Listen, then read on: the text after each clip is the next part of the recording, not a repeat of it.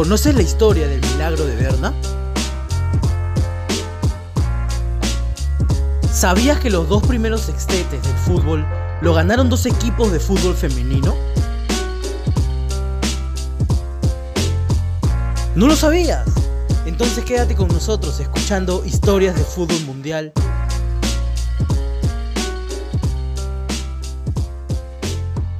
Comenzamos.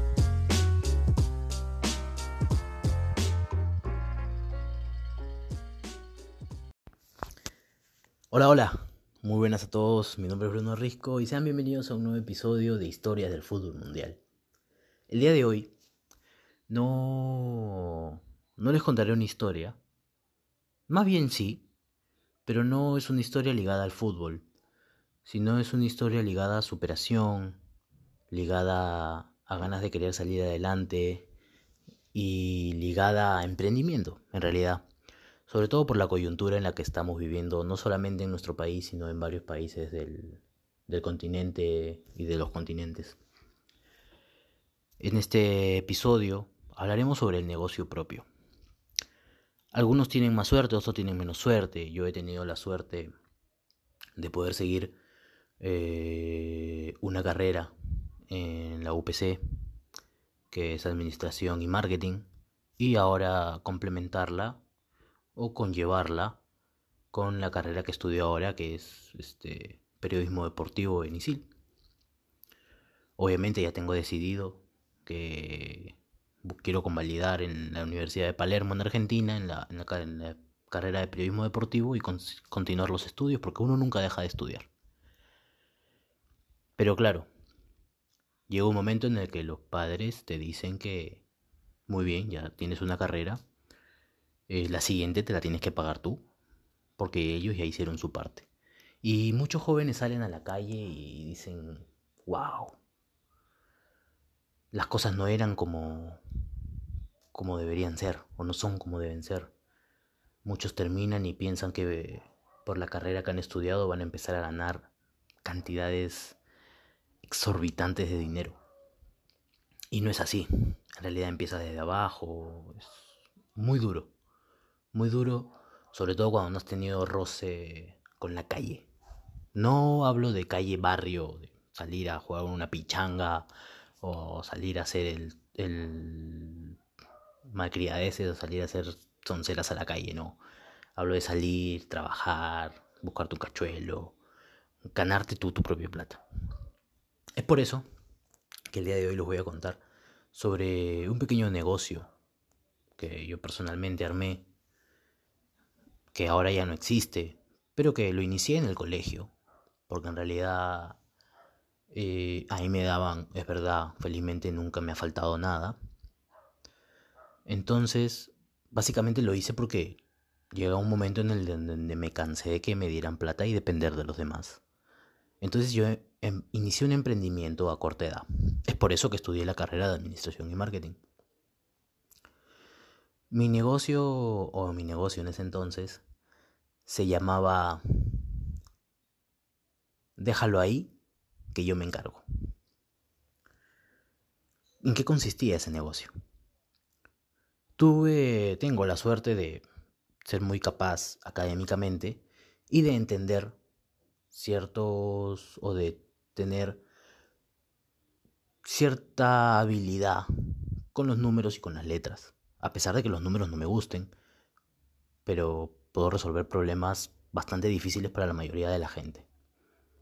Entonces, claro, con un amigo, que éramos, por así decirlo, los más este, chancones, a pesar de los más malcriados también, éramos los más chancones, que resolvíamos las tareas a los demás. Entonces iniciamos un negocio que nos duró hasta la universidad. Nosotros dejábamos en el colegio. Este negocio lo empecé en tercero de media. Dejábamos cajas en los recreos, en las escaleras donde cada donde los alumnos regresaban a sus salones o llegaban a sus salones en las mañanas. ¿Y qué pasa? En esas cajas les poníamos, déjalo ahí, que yo me encargo. Ya habíamos corrido la voz un mes antes de arrancar el negocio de que nosotros nos íbamos a dedicar a hacer las tareas que tú no querías hacer. Inglés, comunicación, lenguaje, literatura, ciencias sociales, CTA, biología, química, física, religión, matemática, aritmética, álgebra, geometría, trigonometría, todos los cursos, incluido idiomas. ¿Qué pasa? Nosotros cobrábamos por hoja. En ese entonces cobrábamos, si, tu, si la resolución de tu trabajo salía todo en una sola hoja, completa, porque hacíamos resolución completa, con solución, con procedimiento, todo completo y ordenado. Si tu resolución de tu tarea salía en una hoja, eran cinco soles. Si salía en dos hojas, tres hojas, cuatro hojas, eran, podía llegar hasta ser hasta 20 soles si eran cuatro hojas. En resumen, cobrábamos 5 soles por hoja. Y así empezó. Empezó en tercero de media, hacíamos tareas. En ese entonces mi colegio se dividía entre patio secundario y patio de primaria, así que solamente hacíamos las de secundaria. Hacíamos las de primero de media, segundo de media, tercero de media, cuarto y quinto. Todas las que nos dejaran ahí. De ahí empezó el negocio. Empezó, empezó, empezó, siguió avanzando, fue creciendo. Llegamos a ganar, sin temor a equivocarme, casi mil, dos mil soles en un mes, entre todo secundaria. Y luego, cuando nosotros ya terminamos el colegio, obviamente con mi, con mi partner, que éramos dos los que hacíamos toda la chamba, eh, decidimos gastarnos parte del dinero, por no decir casi todo, por irnos de, irnos de viaje. nos fuimos de viaje como premio, porque era dinero nuestro, trabajo nuestro. A ninguno de los dos nunca nos faltó nada, así que podíamos disponer de ese dinero como quisiéramos. Y nos fuimos de viaje de promoción los dos a Europa a conocer el viejo continente. Regresamos, ingresamos los dos a la UPC y dijimos, bueno, si pudimos hacerlo en el colegio, ¿por qué no intentarlo en la universidad? Y en la universidad lo intentamos. ¿Qué pasó? Primer ciclo, muy bien. Segundo ciclo, muy bien. Tercer ciclo, nos empezaron a llegar cartas de ciertos profesores y de ciertos coordinadores de que por favor dejáramos de hacerlo porque mucha gente ya se estaba dando cuenta, muchos profesores. Entonces, claro, cuando nosotros ingresamos a la UPC, lo primero que vimos en la UPC de Monterrico es que al frente había muchas academias. Y entramos a preguntar más o menos cuál era el, el work en esas academias. Y varias de ellas eran asesorías, una que otra clase, alguna que otra tarea te la resolvían pero eran muy caras. Entonces nosotros dijimos, montemos una pequeña academia. Teníamos los ingresos de los tres primeros ciclos y nos dimos cuenta que nos daba para armar una alquilar un pequeño espacio y poner una pequeña academia. Pero obviamente la academia era la fachada. Por detrás, nosotros hacíamos todos los trabajos y cobrábamos 10 soles por hoja. El negocio había crecido de una manera bestial. Ganábamos mucho dinero en muy poco tiempo.